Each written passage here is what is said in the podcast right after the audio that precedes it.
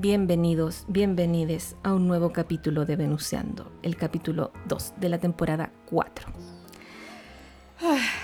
¿Cómo estás, Ver? Hola, Cami. Hola. Bien, ¿y tú? Bien, aquí pasándola. Queríamos empezar el programa eh, expresando nuestro sentir por todas las víctimas de los incendios que han habido en Viña del Mar, en Quilpué, en Villa Alemana, en, todos esos sectores de, Valparaíso. Con mucha pena por porque se ha perdido tanto, el esfuerzo de tantos años de personas, sus casitas, familiares y animalitos perdidos. Tanto la fauna como silvestre, eh, como los animales de compañía, las mascotas, también han sufrido mucho. Yo no he subido nada en historias a mi poder interior, pero los invito a, ver eh, mi Instagram de Amor Michi, que ahí yo estaba publicando muchos casos de gatitos y perritos perdidos, encontrados, quemados, en fin. Ahí difundiendo, todos podemos ayudar. Sí, es como lo que podemos hacer en realidad. Bueno, y aportar económicamente a las causas. Ah, claro, a a las fundaciones o a personas particulares que, que, solicitan ayuda. pues que, sí, pues. Sí. Así Hay que, particulares. Sí, así que si mm, eh, necesitan difusión de, de, algo así, díganos nomás, etiquétenos, mándennos una imagen, nosotros la compartimos en, en el Venuseando. Y también ustedes las pueden compartir, sobre todo la gente que es de la quinta región. También. Sobre todo los animales perdidos. Sí porque ahí quizás por ese círculo se necesiten más visualizaciones, porque quizás de otros lugares no creo que puedan encontrar a los animales. No, claro, pero como había un post que decía, por último, si estás desde lejos, puedes como ir viendo, si ves muchas publicaciones, un animalito, ponte tú, que está perdido. Y en otra publicación aparece el mismo animal y dice, oh, se encontró. Entonces, sí, oye, yo lo vi en tal post, ¿cachai? Bueno, así, eso. Claro. También se puede. Así que, eh, bueno, eh, estamos con dos días de luto nacional por todo lo que se perdió, todas las vidas, en fin, todo lo terrible que fueron estos incendios, eh, que fueron tan terribles como lo que pasó con el terremoto del 2010. sí, sí, terrible. Y bueno, lo peor es que son intencionales. O sea, yo no puedo creer la maldad. Sí, no, un, un crimen gigante. Horrible, horrible. No, es que sabes qué, ¿Mm? bueno, y, y, dejar en claro ¿Mm? este tema de, de, ¿cómo se llama el nombre que tienen? Tienen un nombre. ¿Qué cosa? Ay, ya me olvidé. ¿Pero los incendios? El cartel del fuego. Ah, claro. Sí, ¿Que es una mafia esta cuestión? Sí, hoy nos van a bajar el podcast. Viste que a, un, a una persona, estos como, ¿cómo se llaman? Como la grieta. Activista. Le bajaron, tuvo que bajar su, un reel donde explicaba lo del cartel del fuego porque le llegaron amenazas.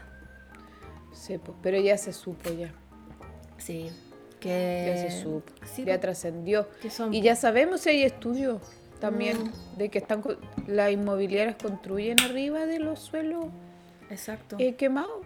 Exacto. Las compran más baratos porque nadie los quiere usar. Además, ¿qué piensas tú? Hay mucha gente que yo he visto que dice, ah, los comunistas son los que A ver, perdón. Oh, no. Hay que ser muy inocente y ingenuo para pensar que un ocioso va a ser... Ay. ¡No! Ahí volví. Ya. Eh, para pensar que eso eh, no, esto sobra de algo mayor. a ver si el poder en el mundo es tránfugo, tránfugo, cuando tenemos que salir de la burbuja. Sí. También lo que está pasando con Gaza y Israel. También, terrible. Esa cuestión es el poder más tránfugo que puede haber. Que quiera La ambición y el poder no tiene... Todo económico, oye. Por el amor de Dios, por Dios, ya abra los ojos. No tiene corazón la ambición y el poder. Lo único que hace es querer lograr su objetivo, no importa cómo. Le da lo mismo Le da lo mismo todo. Oye, y esa yo creo que Yo creo que, perdón, Plutón en Acuario nos está sacando la venda de todo eso. Oye, sí. Vamos a empezar a ver cómo salen todos los trapitos de las cosas más oscuras sociales. Oye, no llevamos ni un mes de Plutón en Acuario y ya está la cagada.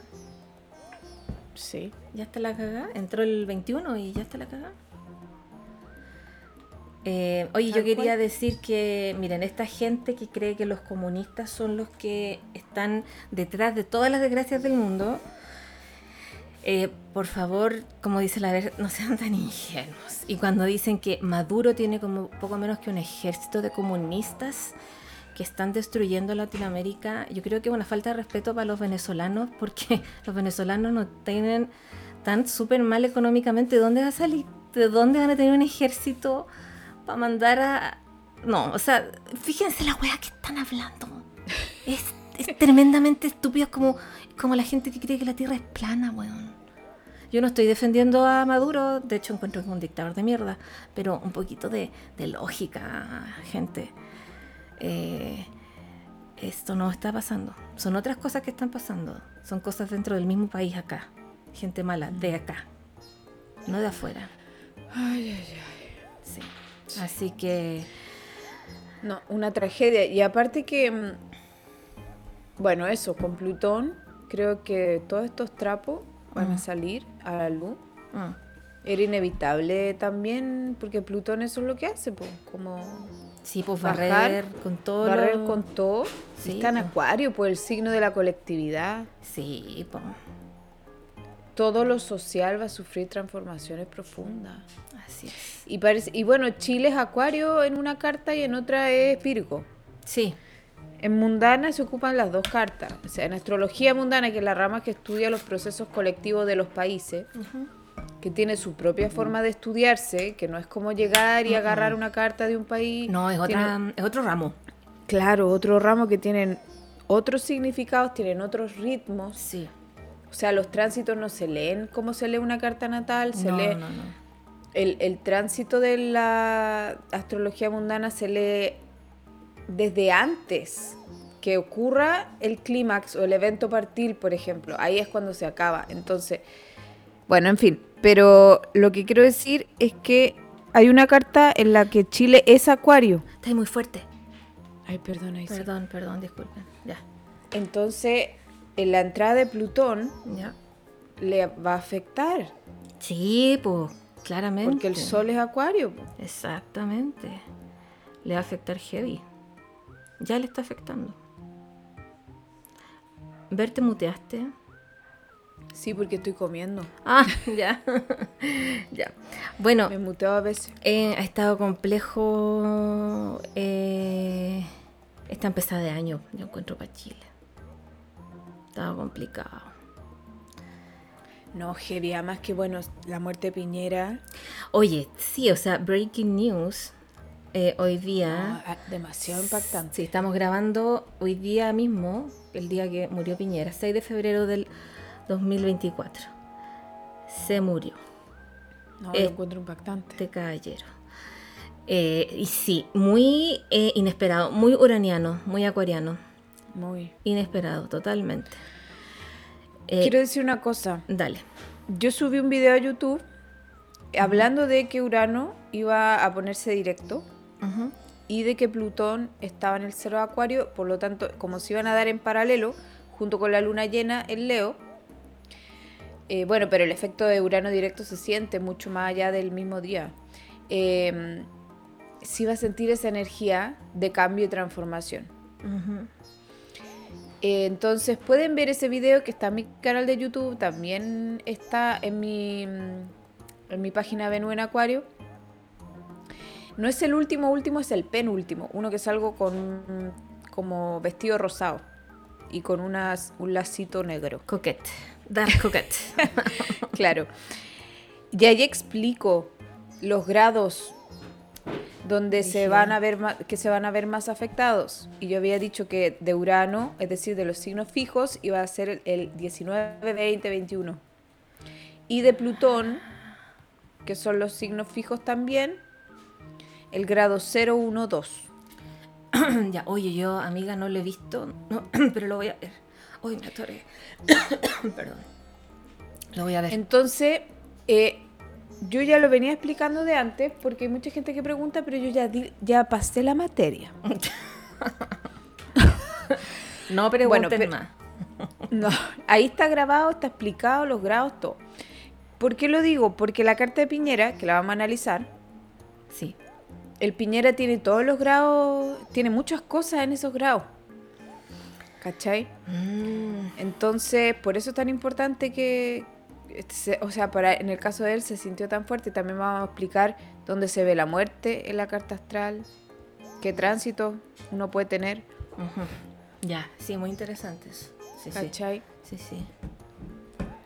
Bueno, entonces, voy a abrir acá la carta. Ya. Porque ahora puedo abrir todas las páginas. Ah, una maravilla. Bueno, primero vamos a hacerlo, vamos a hacerlo lo más pedagógico posible, ¿ya? Pónganle pausa si no lo entienden bien, pero se va a dar la materia por pasada cuando ya lo explique. Ya, primero, primero vamos a hablar de Urano que está directo, ¿bien? Cuando un planeta como Urano, que es lento, que esto ya lo dije en mi video, lo voy a repetir. Un planeta como Urano, que es lento, se pone directo, es como que todo empieza a moverse y los cambios se empiezan a dar, eventos inesperados. O sea, lamentablemente los incendios también pueden responder a la energía de Urano. Mm, de hecho, Urano, recordemos que es Prometeo. Sí, el que se robó la, llama de los dioses. El que se roba la llama, entonces tiene que ver con el rayo, tiene que ver con los terremotos muchas veces y tiene que ver con el fuego. Mm, como desastres naturales, que son imprevistos también. Sí. También. Entonces, Urano directo nos habla no necesariamente de que van a haber incendios, ¿cachai? Pero sí se asocia a eventos inesperados y a echar a andar una energía. Anda a saber tú o sea, es que, como sabemos, esto es todo un tema terrible, de cuándo que lo venían planeando y por qué se, se decidieron a empezar a hacerlo ahora, es como, no sabemos. Bien, sí, sí. Parte del misterio tampoco tenemos las respuestas, pero Urano directo hace referencia a esa energía de que hay un cambio que se empieza a dar. Bien. Por otra parte, cuando tenemos en paralelo, ojo con eso, porque la astrología es muy de sincronías. ¿Qué quiere decir sincronía? De eventos que ocurren a la par. Es decir, no, nada es casualidad. Cuando hay muchas cosas pasando, es decir, hay una sincronía de planetas activos, es porque hay una energía muy grande moviéndose que no es al azar. Sí. Entonces, cuando tenemos un Urano directo y un Plutón recién entrado un signo, son dos planetas transpersonales que obviamente se van a dejar ver, se van a sentir. Sí, totalmente.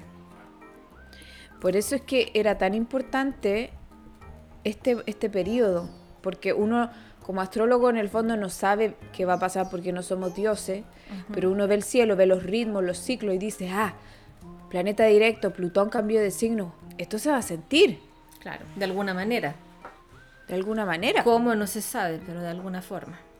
Hay que ver carta por carta. Claro. Entonces, la carta de Piñera, por ejemplo, es súper llamativa. Uno la puede ver por distintos lugares. Hay astrólogos, por ejemplo, que no ocupan a Urano ni los transpersonales porque son tradicionalistas, dicen no, no lo ocupamos y se ponen a ver otras cosas, como Saturno. ¿Quedan astrólogos así? Sí, sí hay. Sí, que son cuadrados, ¿no? Que Urano, ¿no? Que no sé qué. bueno. bueno, bacán por ello. bacán por ello, ya, ustedes se lo pierden. Bueno. Em, entonces, ellos ven a Saturno, por ejemplo, Entonces, ahí parte también la sincronicidad, ¿ya? Porque uno empieza a ver más de un planeta. Mm. Entonces, el Piñera era Sagitario, de Sol ascendente, y tenía Quirón al lado del Sol, ¿ya? Sí. Eso lo quiero decir para que se entienda el mono. Sí. Saturno, que es un planeta astrológicamente en la antigüedad conocido como el maléfico mayor, ¿cierto? El de la muerte, el que traía las circunstancias limitantes, el que hablaba de los finales, de las enfermedades, de la adversidad. Estaba pasándole al Piñera por el fondo cielo. Sí, toda la razón. Estaba en su casa 4 en Pisces. Cuando un planeta como Saturno contacta los ángulos, el Sol o la Luna, se siente, se siente eso como un periodo de la vida más difícil, mm. donde hay finales, pueden haber muertes, finales de relación, una serie de circunstancias adversas. ¿Ya? Pero también la capacidad de sobreponernos, porque Saturno rige eso, como nuestra capacidad de sobreponernos a la adversidad para salir adelante. ¿ya? Entonces, Saturno está en Pisces en el Fondo Cielo del Piñera de hace años, porque desde que fue, era presidente. Sí, porque acá la casa 4 le abre como en la mitad de Acuario, entonces hace, claro, hace rato está ahí Saturno, entre los dos signos. Sí. Desde la pandemia que está Saturno ahí abajo. El Piñera, con el Piñera estamos en pandemia. Sí, pues. Sí, pues sí, sí. Entonces, ya le está pasando hace rato ese Saturno que lo debe haber sentido porque o sea, no sé, yo encuentro atroz ser presidente. Sí, no. Como un nivel de estrés. No, terrible. Bueno. Entonces, ya tenemos este tránsito muy decidor. En la casa 4, que es un ángulo. ¿Cuáles son los ángulos? Casa 1, 4, 7, 10. Sí. Siempre vamos a sentir todo mucho más. Los que forman la cruz. Los que forman la cruz. De hecho, se dice que esa cruz es la encarnación. Porque tú sabes que lo antiguo, bueno, la cruz representa la materia, la encarnación física. Exacto. Por eso el símbolo de Saturno es la cruz sobre el espíritu. Sobre lo espiritual. Sí, la materia sobre el espíritu y Júpiter al revés, el espíritu sobre la materia. Correcto. Eh. Entonces, eh. seca. Entonces, esta cruz que vendría a ser nuestra encarnación física como seres humanos. Además marca estos los cuatro ángulos, no solo que son la, simplificación de nuestra esencia vital, sino que son los cuatro espacios más importantes de nuestras vidas.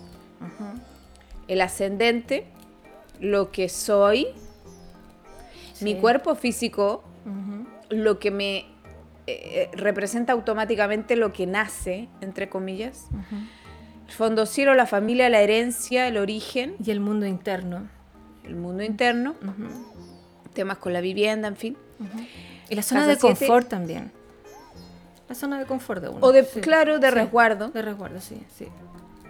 La casa 7, el otro, como me vinculo. Sí. Que siempre estamos en conexión con otro. Exacto. Y el medio cielo, que vendría a ser nuestra aparición pública, profesional, nuestras metas, en fin. ¿ya? Entonces, estos cuatro puntos además se llaman angulares o cardinales. Entonces, toda la energía es mucho más movida, porque la cardinalidad tiene que ver con la acción, con el accionar. Entonces, todo lo que pasa por ahí se siente, nos moviliza. Entonces, ya el Piñera tenía un tránsito de Saturno por allá abajo, si no contamos a Urano ni Plutón. ¿ya? Este Saturno, además, estoy siendo full pedagógica, sí, me que encanta. después una clase magistral. se da la materia por pasada. Sí. la materia ya está en todas las plataformas. YouTube, Spotify, Instagram. De todas formas, escrita, con video y ahora hablada. Exactamente. Este Saturno estaba en el grado 7 de Pisces y cuando Saturno está en signos mutables, o sea, perdón, cuando Saturno está en un signo va a afectar a todo lo de su misma cualidad, o sea, Exacto. si Saturno está en Pisces, va a afectar a los Virgos, Géminis y Sagitario. Porque son todos signos mutables. Mutables. ¿Por qué dirán ustedes? Porque va a ser cuadratura. Exacto. Y la cuadratura de por sí es un aspecto adverso. Una tensión. Tenso. Sí. Porque todo nos cuesta más integrarlo. Exacto. La cuadratura forma un cuadrado y el cuadrador es responsivo de Saturno. O sea, más difícil. Así es. Obstáculo. Claro. El cuadrado la estructura. Si nos remontamos al tarot, al emperador, que tiene una, una armadura que sale adelante. Mm. Es la capacidad de superponernos a lo adverso. Entonces, Saturno por signo mutable o sea, ya le, quedó la mansa escoba a, los fijos hace años atrás con Saturno en Acuario. Es decir, Tauro, Leo, mm. eh, Escorpio, le sigue quedando porque ahora entró Plutón, ya, mm. pero... Eh, y Taurano hace rato en, Tauro. Pero, eh, en fin, estamos en que está Saturno, que es el otro mal, es, que es el antiguo maléfico, en Pisces. El cabrón. Por eso es que el cabrón. Por eso es que los Piscis también lo están sintiendo. Sí, pues. A Saturno. Sí. ¿Cachai? Entonces, está en el grado 7 este Saturno. Los grados en astrología son muy decidores porque nos van dando la pauta de los ritmos de cuándo se van a dar los acontecimientos.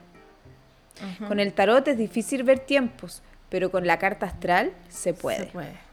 Es más, y más detalle. Claro, porque es un reloj. Sí. Entonces, este Saturno está en el grado 7 y adivinen en qué grado está el ascendente de Piñera. En el 8. En, el grado 8. un casi partil está esa. Esa partil. Y casi en el mismo grado. Claro, eso es partil, Sí, po. Casi en el mismo grado. Sí. Y el Sol, además, también está justo en 8. Brígido. ¿Qué es lo que pasa? Cuando un planeta aspecta algo de la carta, un ángulo, otro planeta, tienen orbes. que son los orbes? Las tolerancias para que se den las cosas. Sí, me acuerdo. El Sol, como es luminaria, tiene un orbe grande, o sea, tiene tolerancia. O sea, de hecho, uno lo siente hasta 12 grados de diferencia. Claro. Y a la medida que es más estrecho, es decir, está más igual, por ejemplo, en este caso, Saturno está en 7, el Sol en 8. Más brígido todavía. ¿Qué creen ustedes? Se siente mucho más. Exacto. Exacto. En este caso, además, Saturno se está acercando al grado del Sol y el ascendente porque están 7. O sea, uno dice, ah, va a llegar al 8. Está aplicativo. Ese es el concepto, aplicativo. Pero para que no se confundieran, quería explicarlo antes. Ya. Va hacia allá. No es va hacia allá. Sí, sí, sí. No es como que ya lo contactó, no. Claro, va. por ejemplo, si estuviese retrógrado. Claro, o yo hubiese pasado el grado 8, está en el 10, ya, ya fue, ¿cachai? No, está ocurriendo. Exacto. Se está resolviendo. Y eso también es muy importante en astrología, cuando los planetas están haciendo las cosas o ya las hicieron. Sí, pues, es bien importante. ¿Cachai? Eso también se puede ver en la carta astral, de hecho. Entonces, estamos con un Saturno y voy a volver a repasar. Estamos con un Saturno en casa 4, angular. Sí. Cuadrando el Sol y el ascendente. Y además, aplicativo. Y en un, con un orbe de diferencia de un grado. O sea, ese Saturno toma mucha importancia. Toma mucha importancia y es evidente que le iba a afectar de alguna u otra manera al Piñera. Sí. ¿Ya? Ahora, eso es solo Saturno, ¿bien? ¿Cómo se ve la muerte en la carta astral? Uno puede ver la forma en que puede morir o acercarse o tener una aproximación, porque en verdad uno no sabe, ¿ya? No, pues, sí, nunca se va a saber eso. De hecho, hay fórmulas para calcular tu muerte, pero hay gente que le, ha resultado y gente que no. a mí me gustaría saber cuándo me voy a morir. Que, porque ese misterio me gustaría mantenerlo en mi vida. A mí igual. Sí, ¿para qué? Porque si no, te juro que me volvería loca. Loca, loca, loca. Tratando No, una lata. Sí. Hay, un, Viviría en torno a esa fecha. Sí, no, una declaración de muerte. Es terrible. No, no, gracias. Y aparte que sabéis que mi profe se la sacó ella y vivió traumatizada hasta que ocurrió y no le pasó nada. Oh. Y en verdad yo digo, no, no somos tan bacanes como para saber de verdad. No, eso no. Eso solo lo sabe Diosito. Ya. Entonces, bueno, pero supuestamente hay maneras. Pero em, uno puede ver más o menos cómo va a ser la muerte observando la casa 8. Claro. La casa 8, la casa de Escorpio. Claro, porque es la casa de, las diversas muertes de nuestra vida. Claro. uno tiene muchas formas de morir y renacer, porque eso es la vida. Simbólicas también hay como muertes. Terminar una relación, terminar un trabajo. Todos los términos. Cuando se termina el ciclo. Claro. O todas nuestras maneras de dejar cosas e ir por otras. Exacto, también. Entonces, en el caso de, mm, eh, para, ver temas de muerte, uno debe de ver mucho el eje 2.8, sobre todo las cúspides. Ya. Es decir, los grados de la casa 2 y la casa 8, que siempre las casas opuestas abren el mismo grado en el signo opuesto. Eh, el Piñera tenía a Urano natal en casa 8, o sea, uno podía hacer una predicción con eso diciendo iba a ser una muerte abrupta. Sí, tenéis todo sorpresiva. mi madre. ¿Verdad? Además, si no tienes planetas, y en el caso del Piñera igual se puede ver la casa que abre, que es el cáncer. Entonces ahí nos vamos a la luna. Claro, y la luna está en Aries. Aries, que tiene que ver con algo rápido. Sí, acción. Posiblemente violento. Si nos vamos al regente de Aries, está al lado de Saturno. Sí, está en conjunción. Marte conjunción Saturno. Antiguos dos maléficos. O sea, de que podría haber un accidente, podría haber. Algo inesperado. Algo raro. Sí. Eh, en este caso, por lo menos con los tránsitos em, eclípticos, digamos, es decir, grados eclípticos me refiero como cuadraturas, em, oposiciones, trinos sextiles, no se ve en mayores aspectos. Hay un sextil de Urano con Urano. El Urano en tránsito en Tauro está en sextil a la casa 8 y el Urano de la casa 8. ¿Verdad?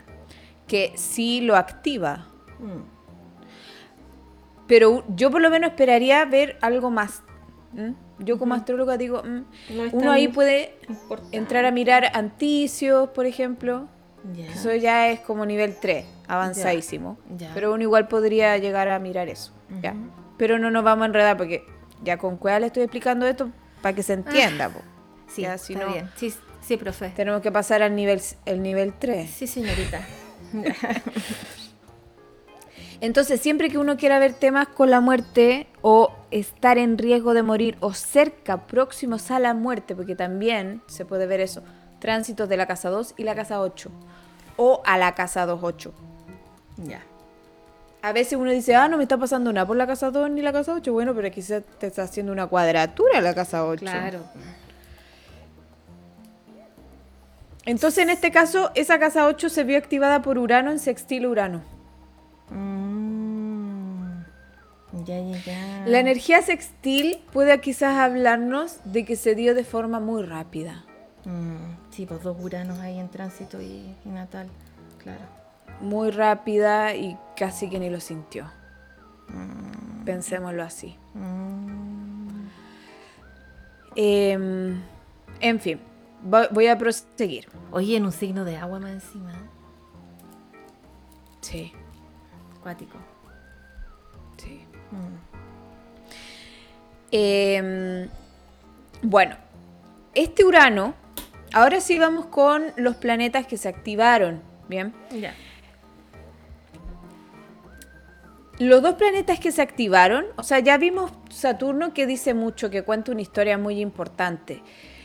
Además, la cuadratura de Saturno al Sol Es súper importante porque el Sol es la vitalidad. Sí, y ahí Saturno la reprime. Exacto.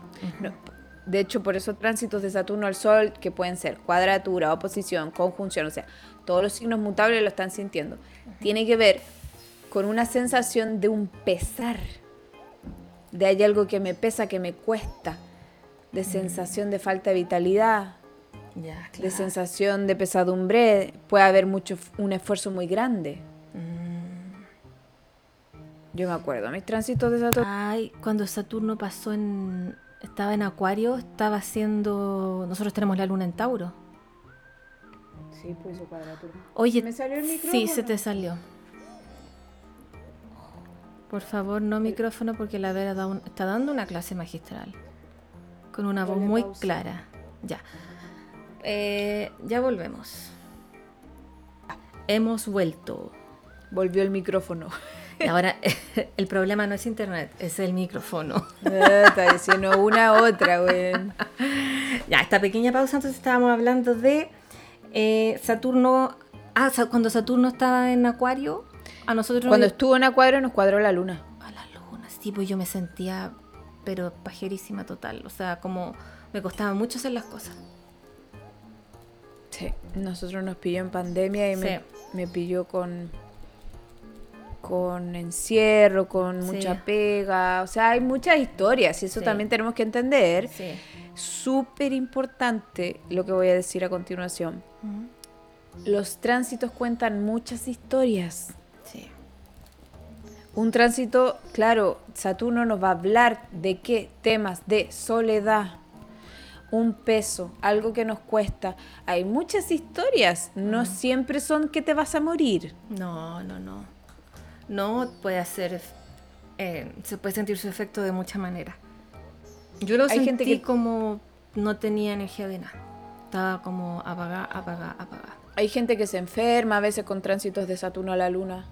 También, sí. Yo tenía como la energía vital así, como que todo mal. Pero ya salí de ahí. Qué bueno. Y ahora hago ejercicio todos los días. Seguro que hay un tránsito que te lo activó también. Muchas veces es el mismo Saturno, pues que te empuja, te dice como esto ya fue suficiente, hasta acá llegaste. Sí, sí, de todas maneras. Ahí voy a ver mi carta después. Sí, de todas maneras. Alguna weá ahí me hizo como avispate. El mismo Saturno, como te digo, pues quizás te hizo. Primero Saturno te, lleva a, la oscuridad y después, bueno, los tránsitos son operan un poco de la misma forma. Bueno, mm. entonces un tránsito Saturno al Sol se puede sentir así, ¿ya? Y en este caso, como afecta al ascendente y la vitalidad al ascendente, también el cuerpo físico y la manifestación de la vida, el nacimiento. Entonces acá ese Saturno describe perfectamente la muerte, por ejemplo, mm. como una posibilidad o un accidente. Mm truncar la vida. Claro. Entonces, ahora sí, entendiendo eso, nos vamos a Urano. Urano es un planeta, como ya había dicho, se puso directo. O sea, si tienes planetas en el grado 19 o cerca, lo vas a sentir, porque en el fondo Urano va, vino, fue, vino, ¿cierto? Y la última vez que pasa por el grado es cuando se terminan de hacer las cosas. Cada vez que ustedes quieran ver que un planeta mm, les pasa por un lugar, tienen que ver cuál va a ser la última retrogradación. Por eso cuando el Plutón ahora en septiembre en Capricornio va a ser la última. Y por eso lo vamos a sentir. Sobre todo quienes tenemos planeta ahí.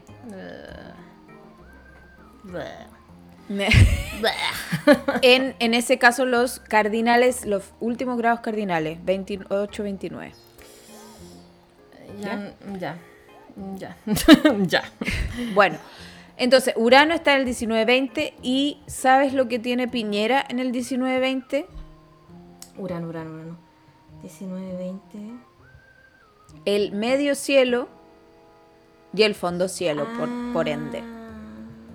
Y además en el medio cielo está clavado Plutón. Sí.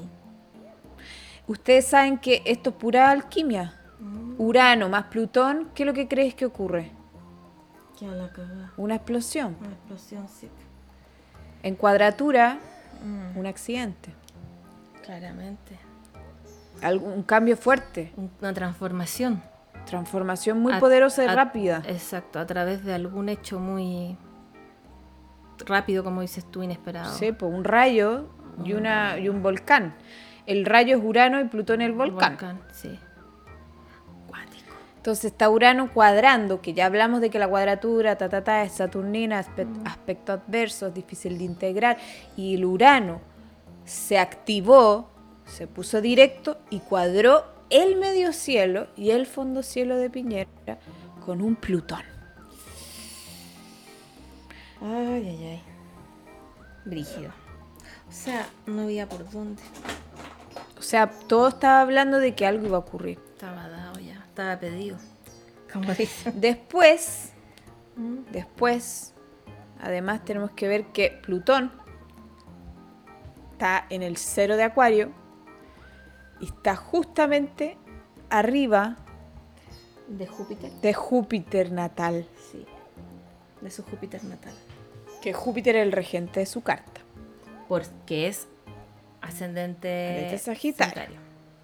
Por eso es que el planeta que rige el ascendente es el regente de la carta o también se le llama gobernante. Exacto. Es el planeta más, o sea, que te gobierna literalmente, que te rige, que te, te marca todo. Entonces... Él era muy jupiteriano.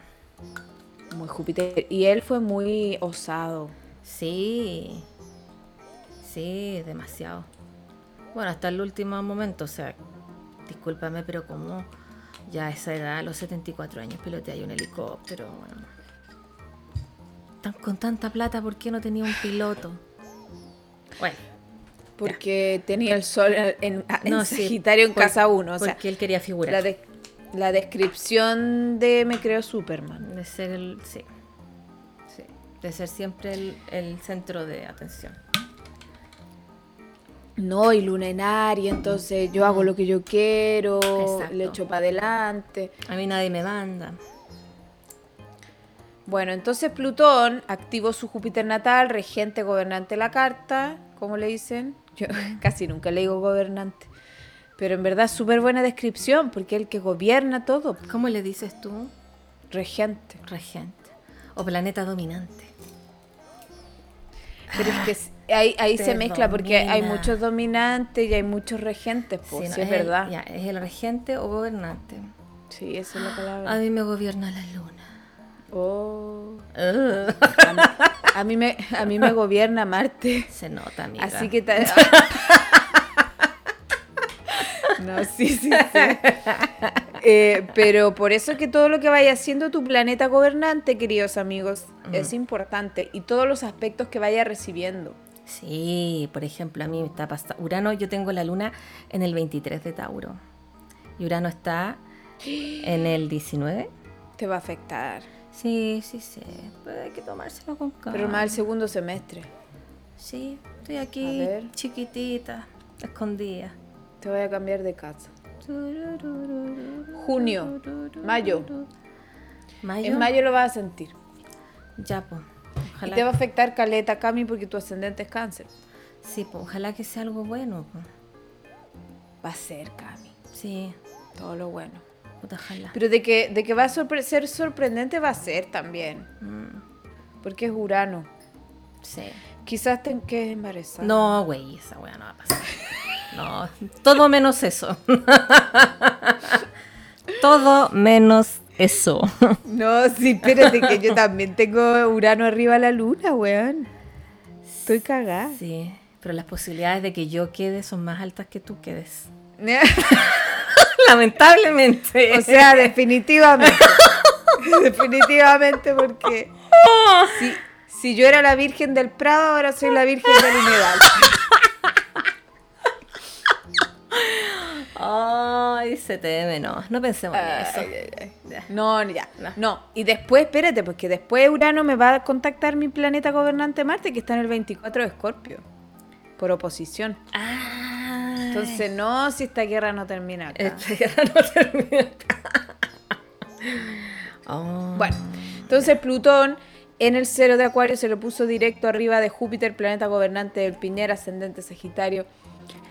con todo lo que ya dijimos, entonces estaba acá todo dicho para que algo ocurriera. Además, su revolución solar que uno puede... A ver, ¿para qué sirve todo esto? Son distintas herramientas.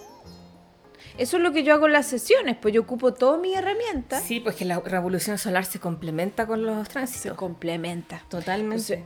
¿Qué ascendente tenía el Piñera este año? Escorpio. Uy. El signo de la transformación. Sí, los años con ascendente Escorpio son bien cabrones generalmente. Son inolvidables. Sí. Además tenía Urano angular en el descendente. Ah. De veras. Bueno. Sí. Además, ¿sabes que La casa 3 Plutón. y Júpiter rigen los viajes. Y el Piñera tiene el Plutón arriba de Júpiter en la casa 3. Brígido. Brígido. Toda la razón. Yo pensaba que lo tenía en casa 2 porque era millonario, pero está en casa 3. En su carta natal. Natal, sí. Júpiter. Mm. Es que a lo mejor ese Venus está como entre la 2 y la 3. Creo que está la entrada a la 3. Ah, ya. Pero, pero igual le abre Capricornio a la casa 2, que eso es mucha manifestación también. Mm, sí. Económica. De plata. Más encima con un Saturno en Virgo. Trabajólico. Trabajólico. Súper trabajólico. La casa 10. Casi 11, claro. Mm. Sí, está como justo ahí en el borde. Podríamos decir que es un poquitito de las dos. Sí, exacto. Sí, con la cosa social también, el, tema político yo creo que tiene que ver ahí. Sí. Liderazgo político y todas esas cosas. Bueno, y agregar que por último está Quirón pasándole al lado del Nuevo Norte, activándole todo el eje. Está con su, además, retorno nodal el Piñera. Sea, está viviendo los eclipses. ¿Dónde tiene? Lo tiene en. Ah, de veras. Ah, igual que yo. Está viviendo su retorno. O sea, vivió. Claro, pero hartos años después. Sí, pues. Bastantes. Mira tú, ¿ah? Bueno, pero eso podemos decir de la carta Piñera. Espero que hayan aprendido. Sí. Como les dije, lo más importante es que cada aspecto cuenta una historia. Hay muchas historias Sí, y, tranquilos que de repente pueden tener unos tránsitos muy parecidos a Piñera, pero todo depende del contexto. Porque si ustedes se quedan en su casita tranquilos, sin correr riesgo, es difícil que les vaya a pasar una tragedia así. Puede que les pasen cosas, pero no de este modo, porque se te subió en helicóptero a los 74 años a pilotearlo, bueno. Sumado a estos tránsitos, puta, algo va a pasar. entonces... Sabéis que igual eso es como parte del misterio de la vida, porque mm. hay gente que dice que la muerte está escrita, que todo está escrito, mm. y que un poco la astrología también es, un poco así, pero... Mm. Pero igual depende de los riesgos que uno tome también, porque yo creo que tomó un riesgo muy grande. Pero quizá era inevitable que así fuese sido para él. No, sí. O como en las películas esas de de los universos paralelos y los viajes en el tiempo, si él no hubiese muerto ahí, se habría muerto de otra forma, igual. Porque su muerte era un punto fijo. ¡Ah! Claro. Como las es que, películas de es que es parte del misterio. es parte del misterio, nunca lo vamos a saber. Sí. Es que si hay un, destino realmente o no, hasta qué grado hay, ¿cachai? Ah. Hasta qué grado no. Sí, es que en las películas de ciencia ficción en muchas está esa trama, pues que, por ejemplo, el ya el X jovencito viaja al pasado para salvar a sus padres, qué sé yo. Pero resulta, los salva, pero los padres se mueren igual, de otra forma. ¿Por qué? Mm, Porque la muerte de ellos estaba fija en él, tenía que pasar. Mm. Es un evento canónico, lo que se dice. Claro. Claro. Bueno, pero sabéis que yo igual soy más de esa creencia. Yo creo que uno se va a morir cuando se tiene que morir y no hay escapatoria. Ah, claro. Yo pienso eso. Sí. Pero yo pienso eso. Sí, no, no es que sea una, la verdad, esa, tú piensas eso. Oye, quiero decir otra cosa. Tú sabes que otro planeta, o, no es un planeta, otro punto de la carta que habla de la muerte es Lilith. Lilith. Que es la antiluna o el vacío lunar y está en Virgo en el medio cielo haciéndole conjunción a Saturno-Marte. Mm, y haciéndole cuadratura a Mercurio y el Sol y el ascendente. Toda la razón. Mm, o sea, por todos lados algo iba a pasar. Sí, sí, igual, como que habla de que sí. Heavy. Pero por sobre todo por lo otro que dije. Y por eso es que en astrología hay una ley que se llama la ley de tres. Ya. Cuando ya hay más de tres cosas que hablan de lo mismo o tres sincronías. Ah, es que, es que algo que está presente sí o sí. Exacto. Mm. Sí, pues uno cuando está, cuando yo estoy preparando las cartas, de repente voy viendo los tránsitos, es como, uy, esto habla de lo mismo, y esto de lo mismo, y esto, oh, ya es como obvio que por ahí va la cosa. Sí, pues esto es tema. Sí, esto es un tema. Ponte tú el Piñera tenía un montón de fuego en la carta, un Plutón muy angular, una luna en Aries, pero. y mm. un Sol en casa uno en Sagitario. Es una persona como que iba para adelante con todo, muy ambiciosa, competitiva. Es como evidente. Sí, que no paraba con tanto fuego. Mm. Claro, es como demasiado evidente. Sí, a veces yo me pregunto, ¿cómo será ser así? ¿Mm? ¿Cómo será tener tanta energía, weón? Heavy. Sí, que yo no, yo, yo soy muy de ir más lento. De repente me doy mi acelerar, pero en la vida, pero, pero después lentito, ¿cachai? No, no puedo. Bueno, es que aparte no me dan los recursos, pues el millonario puede hacer lo que quiera cada rato. No, pero va más allá de eso. Mm. Yo ponte tú igual, soy muy ariana para muchas cosas como que me gusta hacer deporte. Ah, no, sí, a mí también ahora me gusta. Claro, porque estás activando además tu nuevo norte en, en, Aries. sí. Como que uno, yo siento que, que uno vibra mucho sus cartas heavy. Sí, la cagó. La cagó. Yo me siento muy mi carta. Sí. sí, sí, yo también. Y uno tiene ciclos, como que a veces se pone más como un planeta, después como con otro. Sí, sí, yo siento que mm, últimamente, últimamente así como ya varios años, como unos seis años, yo estoy muy taurina. Mm. muy taurina. Bueno, y uno también puede entender esa progresión con la carta progresada, por ejemplo. Ah, claro cómo uno va evolucionando. Sí, el sol nos va pasando por distintos signos. Mira, espérate, cáchate que el Piñera en su progresión. ¿Qué tenía? El sol Tiene la luna en Capricornio pasando, entrando a la casa 12. La casa de irse para adentro. Sí, po. ¿Y el de un final. ¿Y el sol dónde lo tenía progresado? Eh, sigue en casa 1, pero en Acuario. Ah, verdad que ya. Uno progresa hasta tres signos en la vida. Mm, sí, pues, exacto. Sí, o sea, nosotros vamos a hacer Acuario, Pisces y Aries un poquito. Vamos a hacer unas viejas arianas. Sí, es que vivimos toda la que vivimos, Sí, pues es que vivimos. Si no, nos vamos a quedar en Acuario, Pisces. Hasta ahí no vamos a llegar. Claro. Tú tienes el sol también progresado en Acuario, me imagino, sí. Ahora sí. Sí, yo también. Sí, mm. en Acuario. Bueno, el eh, lo que más se ve en progresión es la luna porque es la que avanza más rápido. Mm, sí, porque el sol avanza un grado cada año. Claro. Que igual dice harto. Sí. Cuando cuando cambia de signo sobre todo. O sea, gran parte de nuestra tercera edad, nuestra vejez la vamos a pasar eh, siendo piscis. Piscis. Unas viejas locas. Claro, cuando Capricornio, por sí sé que Capricornio es como la cabra pez, porque finalmente encuentra la trascendencia. Exacto con el sol progresado en Pisces. Así es. Cuático. Ay, bueno. Esa es la clase magistral de la carta de Piñera. perfecta. Espero que les haya entendido, que haya sido fácil. Sí, por lo menos entendió. Algo hubiese quedado en, sus cabezas. Si no, eh, vuelvan a poner el capítulo y tomen apuntes. la pueden retroceder, claro, y toman apuntes. Sí, y pueden poner ahí la velocidad en Spotify uno 05. claro, para escuchar más, lento, todavía. Todavía. Oye, muchas cosas están pasando. Muchas cosas. Lo que pasa es que yo siento que Plutón en Acuario de verdad, bueno, dura 20 años, pero va a traer muchos cambios sociales. Mm, sí. Mucho. Sí. De a poquito, pero va, va, a cambiar todo. Por eso es la era de Acuario. Sí. Ahora ya es real.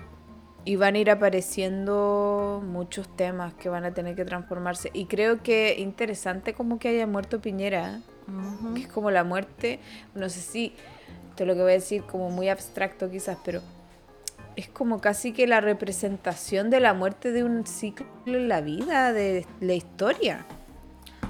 El, que haya muerto. Ah, sí, pues. Sí, pues un suceso histórico, se murió un expresidente. Pero como casi que significativo para el cambio de etapa. Sí, pues. Es como se terminó todo lo que tiene que ver con el empresariado. O sea, no sé, lo, ah. pienso como casi que poéticamente. Como claro, poéticamente, es como simbólicamente. El símbolo de la muerte de un sistema. De Plutón en Capricornio. ¿sí?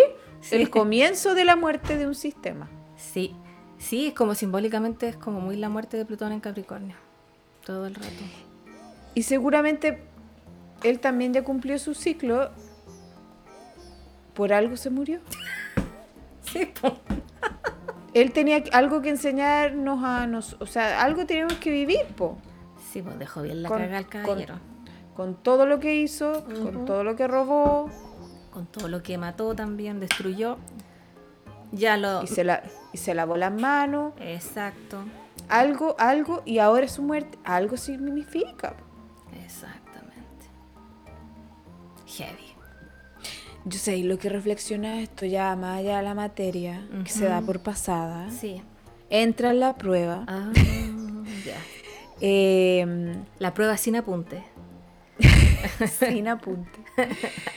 Em, yo pensaba que en realidad también es súper soberbio decir esta persona vivió de tal forma u otra, ¿ya? según mi parecer nomás, pues, pero yo no soy Ken. Pero en mi opinión, eso, eso es lo que quiero decir. Pero encuentro heavy como, y eso es lo que he comentado en todos los, grupos donde se ha hablado de esto, como que heavy que, que el Juan, todo lo que hizo en su vida, tanta ambición, mm. tanta acumulación. Mm. ¿Para qué? Para, de, para morirse un helicóptero, weón. Ahogado los últimos años de su vida fueron súper estresantes, yo creo. Sí. ¿Y como qué sentido tuvo todo? Me pregunto yo. Sí, creo que esta reflexión la habíamos hecho hace tiempo atrás de qué, qué, importancia tiene el haber acumulado tanto, el haber tenido tantas cosas materiales, poder, si después te vaya a morir y eso no va a valer nada. Sí, pues, entonces para como la familia, quizás claro, pero para a él personalmente. Como a, claro, ¿a qué le da energía en tu vida? Como, ¿dónde pone, qué cosas estás nutriendo en tu vida? Exacto.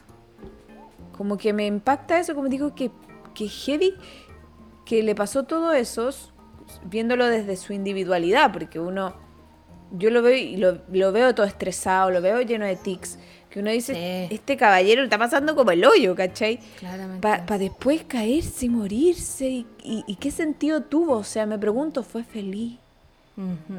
Todas esas cantidad de cosas que hacía todo el día, esas reuniones, esa cantidad de todo lo que moví, como que fue feliz, güey.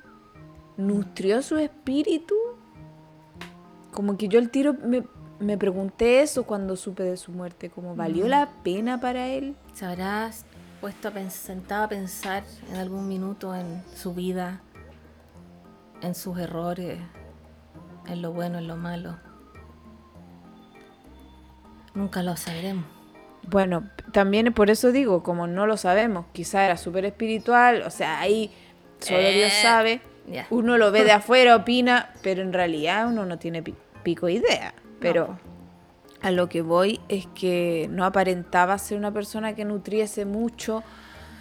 No. Porque por algo también era así como era, ambicioso, como competitivo, acumulador. Mm. por algo robaba bancos, o sea. Mm. Y era un sinvergüenza, le daba lo mismo el resto. Se hacía el weón. Entonces, sí, pues uno se queda pensando No creo que haya sido muy espiritual. Ah, a lo mejor. esa es la lección que me dejó a mí, por lo menos lo que yo me puse a pensar. Católico tiene que haber sido, pero bueno. Eso no dice mucho, la verdad. Bueno, es que por eso, pues uno nunca. Ay, perdón, se me cayó la botella. Oh. El Piñera me está El Piñera. uno nunca sabe tanto de nadie como para juzgar, ¿cachai? Sí, pues podemos, podemos hacer eh, suposiciones nomás. Pero desde lo que uno observa de afuera. Sí, pues lo que él proyectaba era lo que estamos, todo lo que estamos diciendo. Pero finalmente esa es una verdad que solo Dios sabe. Solo Dios lo va a poder juzgar en el cielo. Estará entrando por las puertas del cielo, se habrá encontrado con San Pedro. O estará entrando al círculo de. ¿Cómo se llama esta weá de Dante?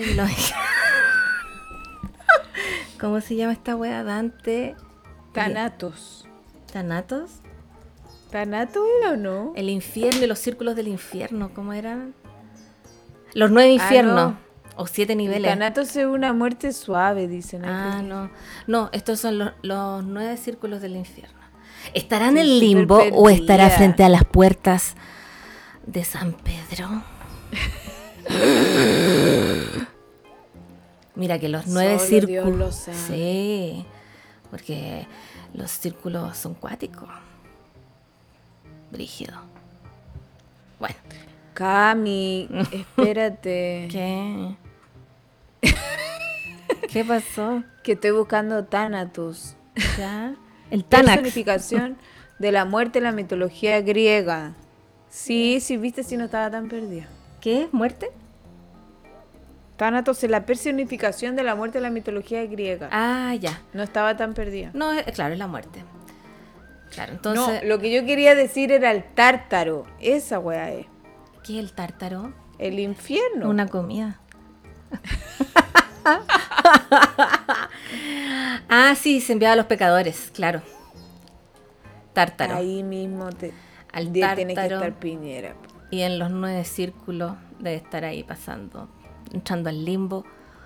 Y su familia a lo mejor cree que estaba en las puertas de San Pedro. Yo no sé, pues, depende. Depende. Ay, Dios mío, Cami. No, pero yo, ¿sabéis qué?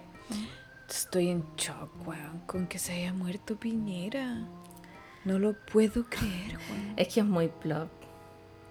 Es muy plop. De hecho, yo um, llamé a mi mamá, mi mamá está en la playa y yo, dale con llamarla, de llamarla, mamá, contesta. No me contestó, después me devolví la llamada. Le dije, mamá, se murió Piñera. ¿Qué? Me dijo. ¿Qué? Se murió Piñera. No lo podía creer. Llamé a mi abuelita, estaba media dormida. Me contestó media dormida. Le dije, Willy, se murió Piñera. Y no entendía nada. Después despertó y me dijo, me dijo, solo era un ser humano, me dijo. ¿Sabes que es muy verdad lo que dice tu abuelita? Sí. Solo un ser humano. Sí. Si es que al final somos todos seres humanos. Sí, como que entiendo la profundidad de lo que dijo tu abuelita. Sí. Así es. Solo era un ser humano. Sí. Tal cual. Muy, muy, muy sabia tu abuela. ¿eh? Muy sabia, sí. Sí, yo creo que eh, los abuelitos ya a cierta edad como que se ponen más sabios también. Sí, cachan toda la ola. Sí, cachan todo. Sí. Así que. No, cachete que a mí, yo, yo no caché, estaban hablando en, el grupo WhatsApp que tenemos del. del Universidad de un Acuario. Y no, yo a veces leo a la rabia porque hablan caleta. Y ahí empezó todo, Y como que no cachaba, algo, algo dijeron que hubo un accidente y yo ya, pero no se murió nadie. Y de repente, la Gabo, mi hermana me dice, ver, se murió el Piñera. tuvo un accidente. Y yo, Gabo, pero no se comprobó, le dije yo. Y de repente mandan en el, en el grupo de los uvarianos la noticia. Que se había muerto oficial. Y yo, concha, ¿tú qué? Sí. ¿Qué? No, era de no creer. Mi hermana no me creía. Me decía, no, pero tú sabes que ahí la gente inventa cosas porque había un audio de WhatsApp que andaba dando vuelta. Sí, pues. no, pero a sus WhatsApp no hay que creerles mucho, qué sé yo, y yo, pero Jime, si es verdad, si es verdad, hasta que no salió en las noticias, mi hermana no creía. Sí, pues me dijo, ya se confirmó, me dijo, sí, pues le dije.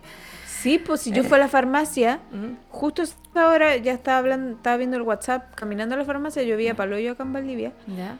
Llegué a la farmacia y le digo de impacto a la, a la cajera, a la farmacéutica, señora, se murió Piñera. Y me decían, no, pero no, no es verdad. yo, no, si ya es ya oficial. Se murió. y ahí, ahí lo vieron la noticia y me dijeron, uy, sí, está confirmado. yo, Juan se murió. Es que fue muy. Nadie pensaba en. Aparte Nadie lo creyó. No, aparte que no estaba en la palestra ahora él, no, no. Como salió de la nada. Oye, quiero decir que tártaro es un, una comida. Sí, sí, también. Sí, es un tipo de carne, creo, una preparación muy carnívora. La carne es carne molida. Ya. Muy, entonces es carne muy carnívora, por lo tanto infernal. Tiene relación con el infierno. Tiene relación. Ay, Dios. Bueno, y ahora también está circulando como todo el, el rollo que hay ahora es de burlarse de la muerte de Piñera con los memes, como eres tan mala persona. También está este rollo que yo diga, ya. Discúlpenme, pero Piñera no merece mi respeto. Mío por lo menos. Miren, discúlpenme, pero uno hace meme de todo. Sí. Y es imposible que no haya meme del Piñera. Aparte, él y su casta política se han reído de nosotros, pero por años. Entonces, no me hueven. No. Miren, no es necesario ser tan políticamente correcto, amigos. Sí, no. No van a entrar al cielo ni San Pedro les va a abrir las puertas porque no se ríen de los memes. No, y aparte que venir como con, la vara de la rectitud de decirte que eres bueno o malo, como que, ay, chao. No, como que, ah, sí. ¿Qué te pasa? No, sí. No, aparte una persona que como yo encuentro que se rió de todo el mundo, fue un, un em, sin respeto, violador de los derechos humanos. Me estoy guiando. Es como que diga, es como no sé, ay no, no voy a hacer memes de Pinochet porque hay que respetar a los muertos. Bueno. Olvídalo. No, claro, no. Olvídalo. Olvídalo. Eh, mira, yo creo que es una forma de, de, ¿cómo de, cómo se dice? No canalizar como el enojo, la pena, los memes, ¿cachai? A nivel país. El enojo, una pena, la frustración de que se fue sin que lo enjuiciaran, sin justicia. Entonces es una forma también de como catalizador, como una cosa así, ay, canalizar. Como catártico, todo catártico eso. Sí. Entonces, de nomás, bueno. Es una forma de Y si alguien se ofende, bueno, que esa persona te bloquee de las historias. Nadie lo obliga a, a ver lo que comparte. No, y aparte que algo va a decir más que se me olvidó. Mm. Era importante. ¿Qué era, Cami? Eh, eh, sobre los memes. Antes de eso. El infierno. Ah, no, ya me acuerdo. Ya. No, ya, es que ¿sabéis qué es lo que pasa? Mira, ¿sabéis qué es lo que pasa? Eh, yo encuentro que morirse. O sea, yo no me alegraría de. No me alegro de que se haya muerto. Porque de hecho, para mí la muerte no es algo malo. No. A mí, a mí, a mí me conmociona, me impacta, no me alegro, tampoco me entristece, pero sí siento que, que hubiese sido correcto que se hubiese hecho justicia. Esa es la lata que da. Eso es lo que me pasa. Que no Como que la muerte no es mala para mí. Todos nos vamos a morir. Mm. De hecho, casi que una liberación. Bueno, mm. te juro. Si lo fome acá, es que hay que dejar cosas en claro. Él tenía que mm, pagar. él, robó, él, se robó un banco, o sea, él hizo muchas cosas mal. Sí, muy mala. Y nunca se hizo justicia. No. Nunca dijimos esto está mal. Se fue impune, ¿cachai? O sea, le declaró la guerra al país, acuérdate.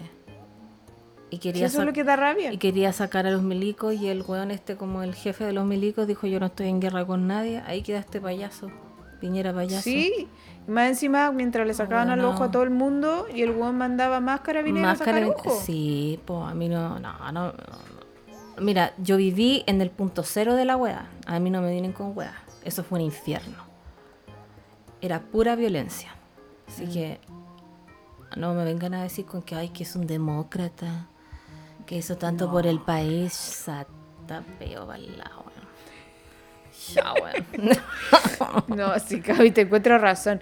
Si eso es lo que pasa al final, mm. ya entonces que salen ahí algunos personajes como a decir tú eres bueno, tú eres malo, como que mm. digo, eh, cállate callado. Cállate callado, sabí. ay, bueno. Oye, estaba viendo los, los círculos del infierno y tú estás en el segundo, lujuria. No. ¿Por qué estoy ahí? ¿Qué ver, Porque tú eres tan sensual. Soy la virgen de la humedad. Voy a tener lujuria, weón.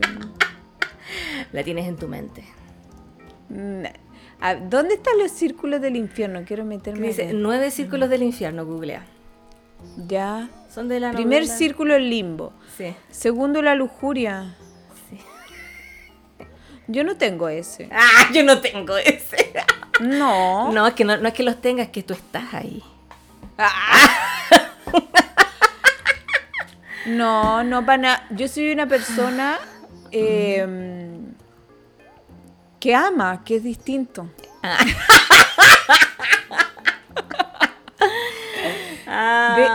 De, hecho, sí. Sí, no, sí. Yo soy una persona que ama y. Ama la sensualidad. No ando por la vida ahí para allá y para acá. Lo que pasa es que no me hago la santurrona ni me hago la como tú. que tenés tu vergo ahí, te la que no sé qué. Pero eso es otra cosa. Ay, no digas cosas. Qué terrible. Yo soy una persona. Eres, ángel. Yo soy la más lujuriosa de todo este podcast. Yo soy un ángel. ah, pero espérate, tercer círculo, gula. Gula. ¿Y por qué el tercero y no el quinto? No ¿O el segundo? No sé. Mira, el cuarto es la codicia. Mm. Y, el, y el quinto es la ira y pereza. Ahí estoy yo. ¿Y por qué están juntos? ¿Qué tiene que ver? La ira y la pereza no sé. De que la ira requiere esfuerzo. Es todo lo contrario a la pereza. Sí, pues. ¿Quién inventó esto? Lo hizo mal. es la divina eh, comedia. Casi digo comida. la divina comedia del, de Dante Alighieri. Mira, y después sexto, herejía. Ya, ¿y eso qué? Todo herejía, pues, weón. Sí. Ah, mira, séptimo, violencia. Violencia. Mm. Con primer giro, segundo giro, tercer giro. Ah. Mira, octavo círculo, fraude. Fraude. La, ahí está la, la Cati Barriga. Y ahí está Tapiñera también. también. Y con fosas, primeras fosas. Oh, se castiga a los proxenetas. Oh. ¿A dónde está? Ah, verdad. Primer recinto, rufianes, proxenetas y seductores. Ah. Tercera, cuarta, oh. quinta. Chucha, o sea que estos círculos tienen todas sus divisiones, la cagó. Noveno círculo. Traición. Ronda. Son cuatro rondas. Chuta. Oye, tienen caleta de clasificaciones. La cagó. Para la maldad. Una paja, irse al infierno. Onda, ¿qué va a estar? Es súper una, una, una, burocracia. más o menos. Bueno, yo creo que la burocracia es bien infernal. Sí, Hay que tener una paciencia, oye. Sí, eso De todas maneras que eso es el infierno. Sí. sí, eso es totalmente cierto. Bueno, si es que yo estoy en la lujuria, es como de lo más que no estamos ni ahí. Sí, está como piolita. Está piola. Sí. Sí. Sí. Mira, en el limbo. Ah, pero el vestíbulo del infierno. A ver. Justo antes de entrar al infierno se encontraba un espacio en el cual penaban las almas que habían vivido sin cometer méritos ni infamias. Ya. Los inútiles, los indecisos, aquellos que a su paso por el mundo no habían dejado huella. Ahí están todos los libros. Condenados a correr. a correr sin reposo desnudos, perseguidos por insectos y avispas que les picaban en todo el cuerpo. El coliguacho. Oh, su sangre y sus lágrimas al caer al suelo alimentaban una serie de repugnantes gusanos. Oh, Estas almas estaban condenadas a nunca cruzar el río Aqueronte, pues carecían de la voluntad para tomar la cami. ¡No! Gracias. para tomar tal decisión. Oye, si yo tomo decisiones. oh. Oye, y esto lo inventó un gallo. El Dante. Mira, Poncio Pilato estaba acá. Claro, porque no tomó decisiones. Oh. Oye, y tiene y ojo que también aquí eh, el paraíso de Dante y las nueve divisiones del cielo. El cielo también tiene nueve divisiones. Ah, yo, estoy en ese, Cami. Sí, no, sí, todas estamos ahí. ¿Eh? Primero es la esfera de la luna. La primera de las esferas del paraíso de Dante se relaciona con la inconstancia. Beatriz explica que en ella están los que, como la luna, que tiene fases, cambian de parecer, aunque hayan sido obligados a ello. Hace especial hincapié en los que rompen los votos sagrados. Le corresponde la categoría angelical inferior, la de los ángeles. Ah, o sea que igual, eh, igual te castigan, aunque estés en el cielo. De alguna forma te tiran para abajo. La segunda es Mercurio. En ella están las almas que hicieron el bien únicamente para conseguir la fama. Ah, esto está interesante. ¿Sabes que hay una serie en Netflix que se me olvidó cómo se llama? a ver, a ver, ¿cómo se llama esta mina? Me acuerdo por la actriz. Kristen Bell. Mira, la tercera esfera, esfera Venus, los amantes el lucero de la mañana y de la tarde. Tradicionalmente se lo asocia con la diosa del amor, por lo que el autor lo convierte en la esfera de los amantes quienes fallaron la virtud de la templanza. Sí, se dejaron llevar por el amor. Hay que dejarse llevar. O sea que son como, entre comillas, pecados, pero buenos, ¿cachai? Como que, como, ah, ya te la dejamos pasar. Yo, yo soy de Venus. Sí, Aguante Y mira, la, jerarquía angelical que le, que, le corresponde son los principados y eso lo hablamos en el capítulo de los ángeles para que vayan a repasar. Oye, la serie que yo quería decirles se llama The Good Place, como el buen mm. lugar, y trata de esto, el infierno, el cielo y estas cosas así como un poco ambiguas, que en realidad fuiste como, hiciste el bien, pero para solo conseguir fama, entonces tampoco está tan bien, ¿cachai? Es, una buena serie, eh, es una serie muy filosófica y enredada. Oye, la, cuarta, la cuarta es la esfera del sol. En ella moran las almas de los sabios que ayudaron a iluminar el mundo en su faceta intelectual. Me retracto. Aquí estoy yo.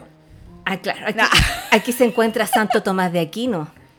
Incluso el rey Salomón. Todos allí moran, todos los que allí moran son ejemplos de templanza, prudencia, justicia y coraje. Las potestades es el grupo angelical asignado a este círculo. Claro, ahí estás tú. Justicia, templanza, prudencia y coraje. No, yo estoy en Saturno. Ah, chucha, esa es la última, espérate. Después viene la quinta, que es Marte. Y dice, en referencia al dios de la guerra griego, agrupa las almas de los que lucharon por la cristianidad. Ok. Esas almas, en una danza constante, forman una centelleante cruz griega. En este nivel, Dante conoce a su antepasado Caxiagida, y a destacados luchadores como Josué Roldán, Carlo Magno incluso la reina de Ginebra. Las virtudes son los ángeles que están aquí. Después viene la esfera de Júpiter. La esfera de Júpiter reúne a las almas que personificaron la justicia, especialmente entre los gobernantes de la tierra. Bueno, aquí no va a estar Piñera, claramente. Vuelan cantando y formando las letras de Diligite y Justitiam, y cuando forman la M, esta simboliza una gigantesca águila imperial. En ella están, por ejemplo, el rey David, Constantino o Trajano. La jerarquía angelical son las dominaciones. Y eh, la esfera de Saturno la séptima esfera está destinada a las almas de los que llevaron una vida contemplativa. Ahí está la ver en su medal y el Prado. Viste, viste que yo soy acá. Sí, junto a los la lujuria. Junto a los seres llamados. Soy una persona que no que está en la contemplación, Cami. Eso. Con mi beso plus. o sea, claro, está pasa ahí piola, ahí al paraíso, sí. Sí, dice que junto a los seres angelicales llamados tronos encontramos figuras como San Benito o San Francisco. En la esfera de Saturno las almas transitan por una escalera de oro. Después vienen las esferas de las estrellas fijas. las esferas de las estrellas oh. fijas representan la fe, la esperanza, el amor y San Juan, San Pedro y Santiago Apóstol examinan a Dante sobre estos temas. Ahí están los espíritus triunfantes, y entre ellos destacan la Virgen María, junto al Arcángel San Gabriel. Los querubines son del cuerpo angelical asignado a esta zona del cielo. Y después viene la esfera del... Más lejos de la tierra, la por supuesto. que más se aleja, Exacto. menos pecados. Exacto. La esfera del primer móvil, la novena esfera es la del primer móvil, es la más grande del universo físico y es movida directamente por Dios. A través de ella se mueven todas las otras esferas. Es la mayor esfera del universo físico. Es la residencia de los ángeles, la presiden los serafines. Y finalmente viene el empirio. Por último, está el empirio. Está ya más allá de lo físico y es donde mora Dios. Wow. Eh, se observa una un gran rosa que es un símbolo del amor divino y donde moran las almas de los beatos, incluso de su, amada Beatriz, ya estoy hablando del, libro de Dante. Eh, por supuesto que el, el, el interés amoroso del protagonista iba a estar aquí.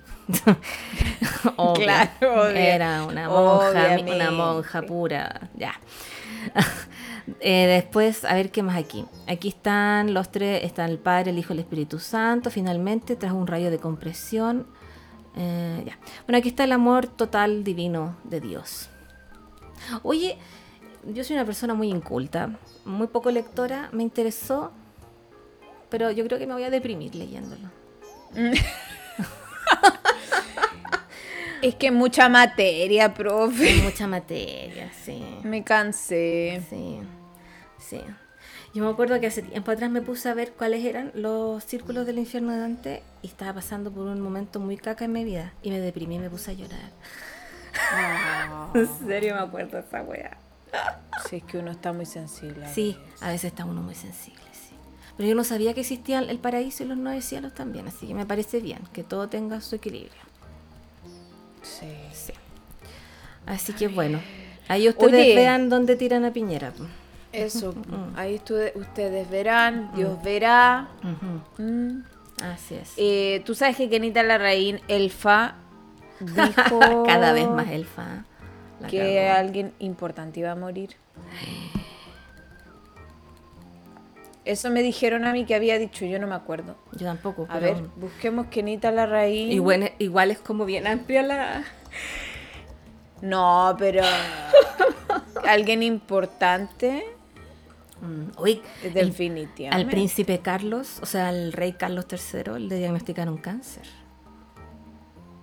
Sí, pero no, no, no es chileno. No, sí sé, pero descartaron que fuera de próstata, sí porque él estaba con una próstata como inflamada, no sé. Qué tema más poco elegante, pero bueno, eso quería decir. Sí, está bien. Bueno, la Quinita Larraín dijo, no quiero que suene feo, pero como toda la mugre está saliendo a la luz, creíamos que las cosas estaban mejor, pero en realidad estaba eso escondido. Mira, me hace sentido. Mm. Están saliendo a la luz todos los trapos. Mm.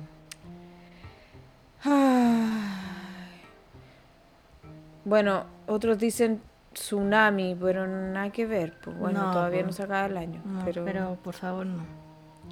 O sea, hasta ahora, como hay un Twitter, el guionista de Chile la cagó. se fue en bola. Puta la weá.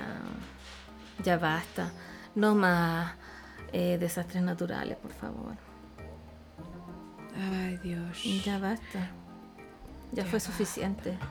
Ya basta, Chile.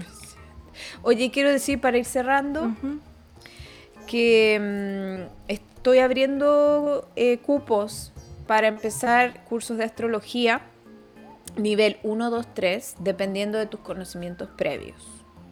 Puedes empezar por el que tú quieras, son clases semanales y me pueden pedir los programas. También decirles que tengo mi canal de YouTube, que se pueden suscribir, más que me costó, que tienen que dar like, que tienen que comentar y que, bueno, me siguen en Instagram también en Venus en Acuario. Sí. Es que la ver se arregla, se baña, se peina. se pone ropita bonita. Claro, pues yo hago todo, edito el video. Edito el video, ¿eh? Tengo que hablar, pensar. Claro. No es tan fácil. No, pues tienen que reconocer ese esfuerzo. No, pero sabéis que sí lo reconocen. Y de hecho, les agradezco a toda la gente que lo ve, que se suscribió y que comenta. Porque todo eso sirve para que YouTube me muestre más.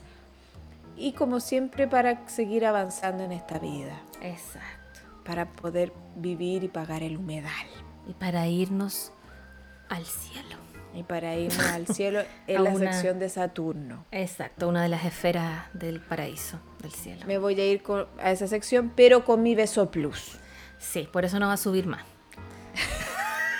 Fue una buena persona, pero lujuriosa, ya sé que hay. Oye, no es lujuriosa. Tú eres la lujuriosa. No, yo no soy, yo estoy en, en el final. Ah, con Dios. Ahí estoy yo. Ay, weón, como que no sé, este es un día muy raro, muy raro. Sí, la este cagó.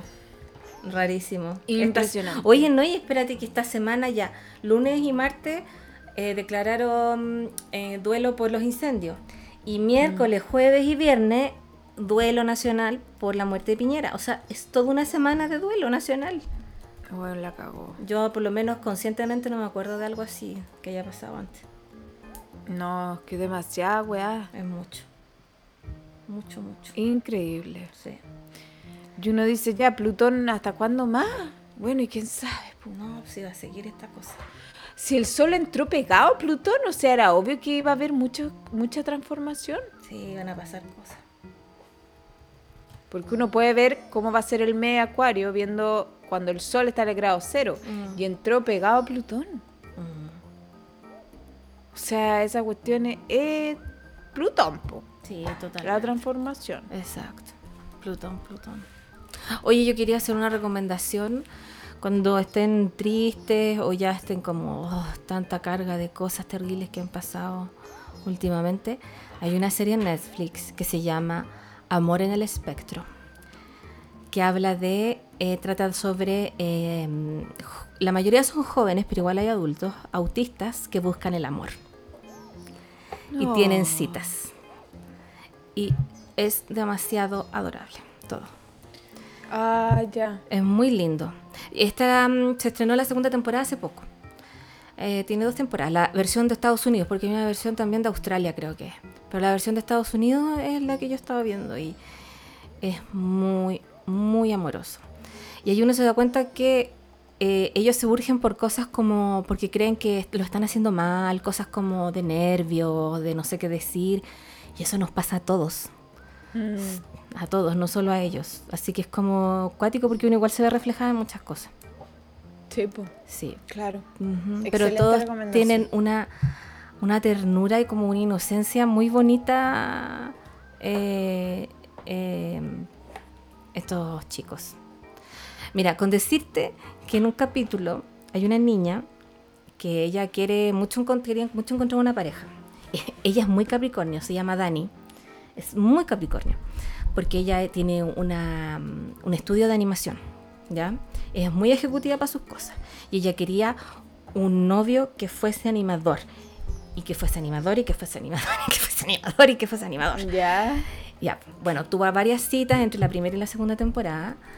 Y al final em, está con un chico que eh, yo no sé por qué lo descartó en la primera temporada, porque él era animador, de hecho.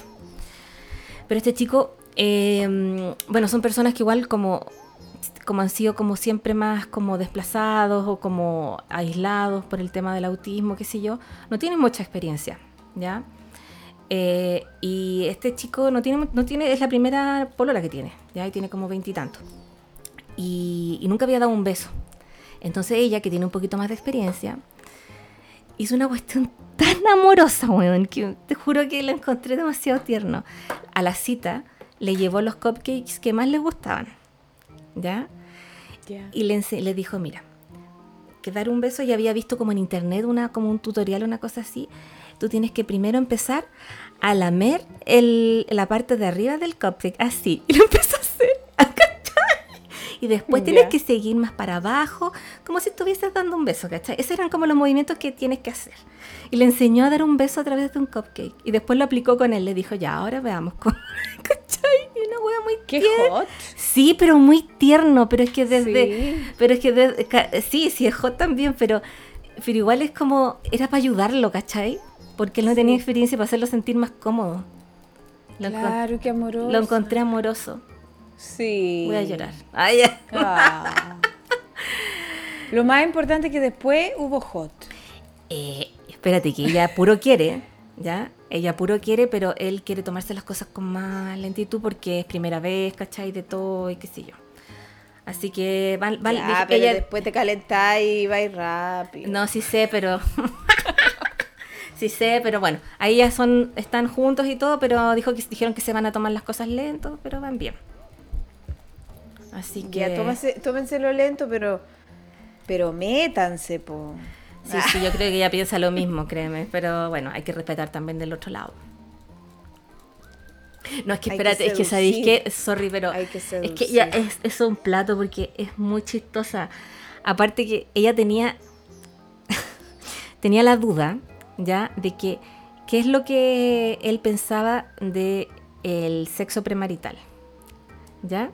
Entonces ella, ella quería preguntarle, porque obviamente ella no iba a esperar a casarse, ¿cachai?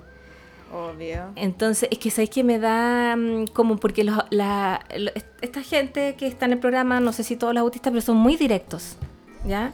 no se van como con eje, como uno eje, no, son súper directos. Mm. Entonces ya estaban ya como llevaban como cinco minutos de la cita, ya le había preguntado unas cosas y le dijo, oye, le dijo, ¿tú qué piensas del sexo premarital? Mm. Y él así como, ah, ¿qué pienso? Así como, plop, pero muy directa. Así que todo bien. Ya, sí. Sabes que velo, es muy bueno. Ya. Son muy amorosos y muy bacán. Ya. Sí. Y te juro que da como, es como un bálsamo para el corazón. Ya. Sí, sí. Qué bonito. Sí, muy bonito. Sí. Ay, a mí me gusta orgullo y prejuicio. También, todas esas cosas son bonitas como para el alma. Pero igual en Aunque Mr. Darcy es bien como la wea. Demasiado, lenteja. Sí. No, y aparte que nunca se meten. No, es que bueno, es que esas, imagínate, son novelas de época, ¿no? Claro, no falta ahí. Una tomadita de mano nomás. Weón, qué paja. Weón, qué paja en esa época. Está ahí toda califa, weón, tenía que andar disimulando, weón. No hay la pura tomadita de mano. Ya Yo creo que todo mentira se metían igual. sí, sí, igual, sí, bo. sí. Puro, sí, pero o sea, igual que lo putéis de ahora, lo putéis, que ay no, dame por el chico. que voy a perder la virginidad. Bueno, si eso dicen. Ya. Te juro que eso dicen. No. Para no perder la virginidad, como weón, como que fuera una weá. No, es No. Pero bueno. Sí. En fin. Sí. Ya bueno, pero eso, pues. Y, ah, y síganme en Amor Michi porque ahí estoy publicando ayuda para los animalitos del incendio. Eso. Sí. Ah, y síganme en arroba Camila-Saturno que subió una nueva ilustración. Ya. Que es muy personal. Ya, bacán. Yo siempre te, doy like. Muchas gracias, amiga. Muchas gracias. Oye, y también quiero decir que estoy agendando lecturas de tarot y carta astral, revolución solar, tránsitos. Perfecto. Ya, amigos, nos vemos en otro capítulo. Cuídense harto. Cuídense, besos. Besos, chao.